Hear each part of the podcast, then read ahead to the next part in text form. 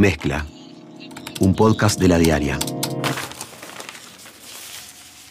Es una presentación de Antel. Bienvenidos. En la mezcla de hoy, Verónica Alonso y las tres listas plagiadas para acumular votos al Senado. Habíamos autorizado a la agrupación Esperanza Nacional a hacer uso del sublema y bueno, ahora eh, no. Ahora no. Ahora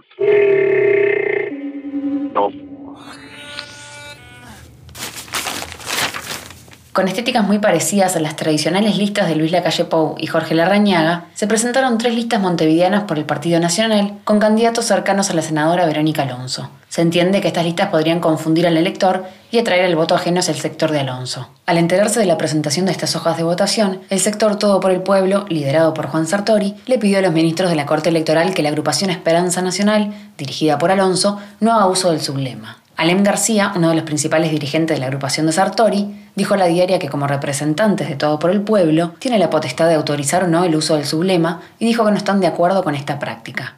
Son listas registradas por Esperanza Nacional y se registró un Senado.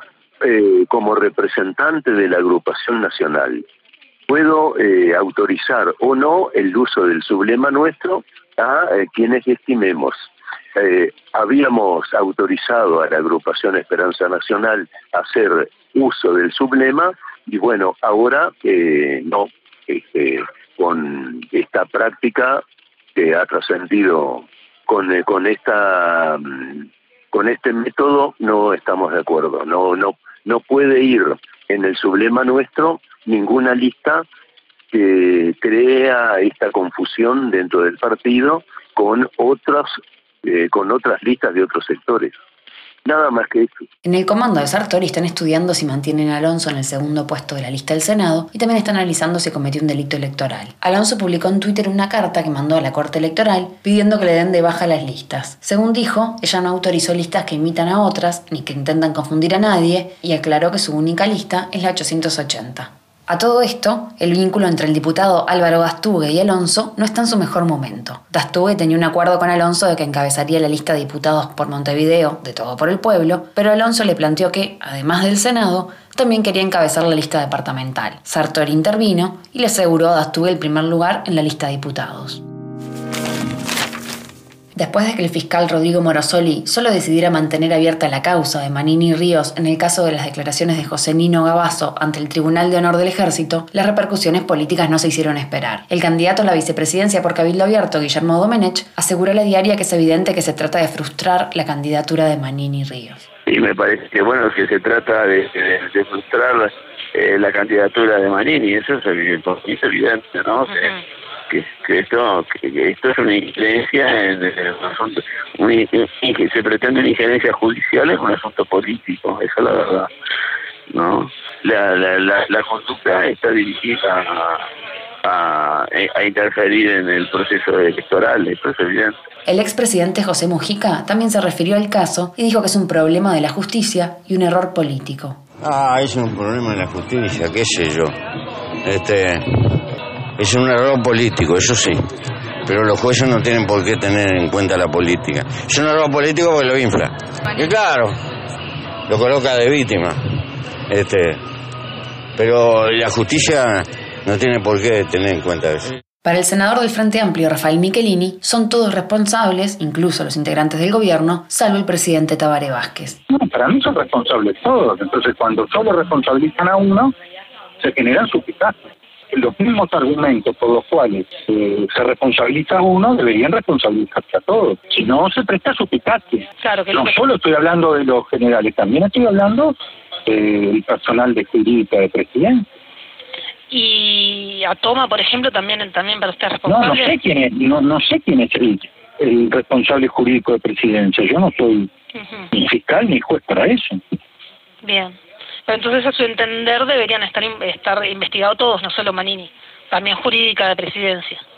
Yo creo que son responsables políticamente todos y la responsabilidad eh, jurídica eh, tendrá diferentes grados, pero también todos tienen responsabilidad. eh, son seis generales, más el comandante, más el ministro, más el subsecretario, más eh, los de jurídica, y solo es uno.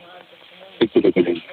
El único que actuó con corrección fue el presidente de la República, que cuando él se entera de la gravedad de los hechos, va y hace renunciar a seis generales, o sea, actúa con como tiene que actuar un presidente. El diputado del Partido Nacional, Gustavo Penades, dijo que prefiere unas elecciones en las que no haya distorsiones de ningún tipo. Yo prefiero elecciones en las que este, no haya este, distorsiones de ningún tipo este, y, y, fundamentalmente distorsiones que estén vinculadas con el proceso, con un proceso electoral este, que garantice la seguridad a todo el mundo. La polémica entre los candidatos a la presidencia por el debate tuvo un nuevo episodio. El colorado Ernesto Talvi le respondió al representante del oficialismo desde su cuenta de Twitter que después del segundo viene el tercero, y por eso hay que hacer un debate de tres. ¿Qué regla lo impide? le preguntó a Martínez. Además, dijo que las encuestas suben y bajan, y la calle Pou no lo representa. Antes, Martínez había respondido a las críticas públicas de Talvi, señalando que la calle Pou había planteado que era socio del Colorado y que entonces estaría bien representado. La calle Pou también participó de la ida y vuelta con Martínez y afirmó que el Partido Colorado estaba de su lado y no del lado del Frente Amplio. El Partido Colorado y su candidato, si todo sale como uno planea y planifica, van a ser socios de una coalición. Hoy somos competidores cooperantes. Y en ese sentido es que nos tenemos que cuidar mucho. Y yo cuido mucho las relaciones interpersonales. Y yo he tratado de actuar con prudencia, con paciencia, tendiendo puentes. Tengo una buena relación personal con el candidato del, del Partido Colorado. Yo no, a mí no me gusta develar conversaciones privadas, porque son privadas, pero sí puedo decir que yo claramente le dije a Ernesto de que yo quería debatir con el candidato del gobierno y que, que en principio no veía este, razón para, para debatir con él, que vamos a ser socios.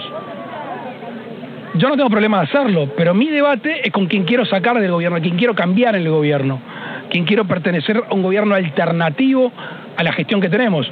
Y el Partido Colorado está de este lado, no está de aquel lado.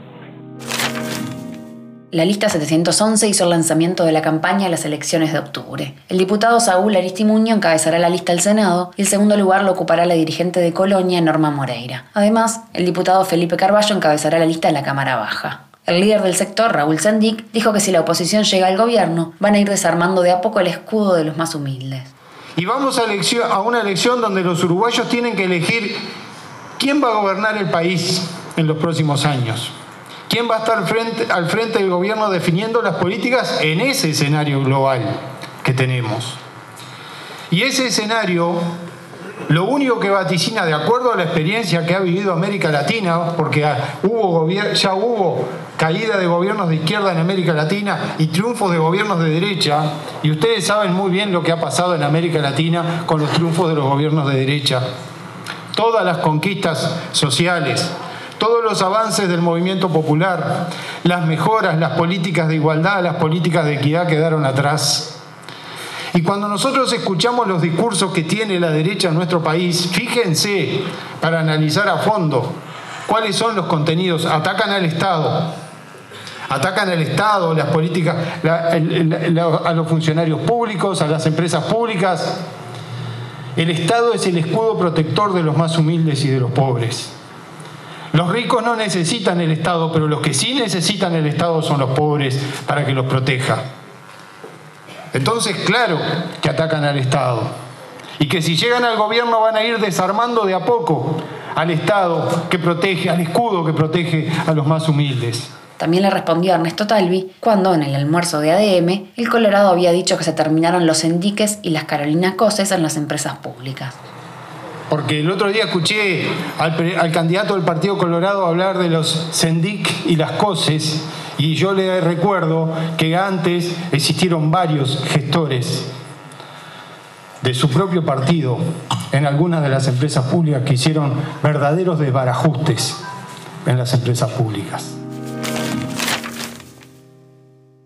Los colorados volvieron a denunciar al diputado Fernando Amado, de la Unión de Izquierda Republicana, aliada al Frente Amplio, por no cumplir con la resolución que tomó la Corte Electoral sobre su uso de la imagen de José Valle y Ordóñez. La Corte resolvió por unanimidad pedirle al Frente Amplio que respete las identidades partidarias y que no use figuras que se identifiquen con otros partidos. Pero Amado volvió a poner una nueva imagen del histórico expresidente junto al texto Ustedes están Jorge, nosotros están Valle y Ordóñez.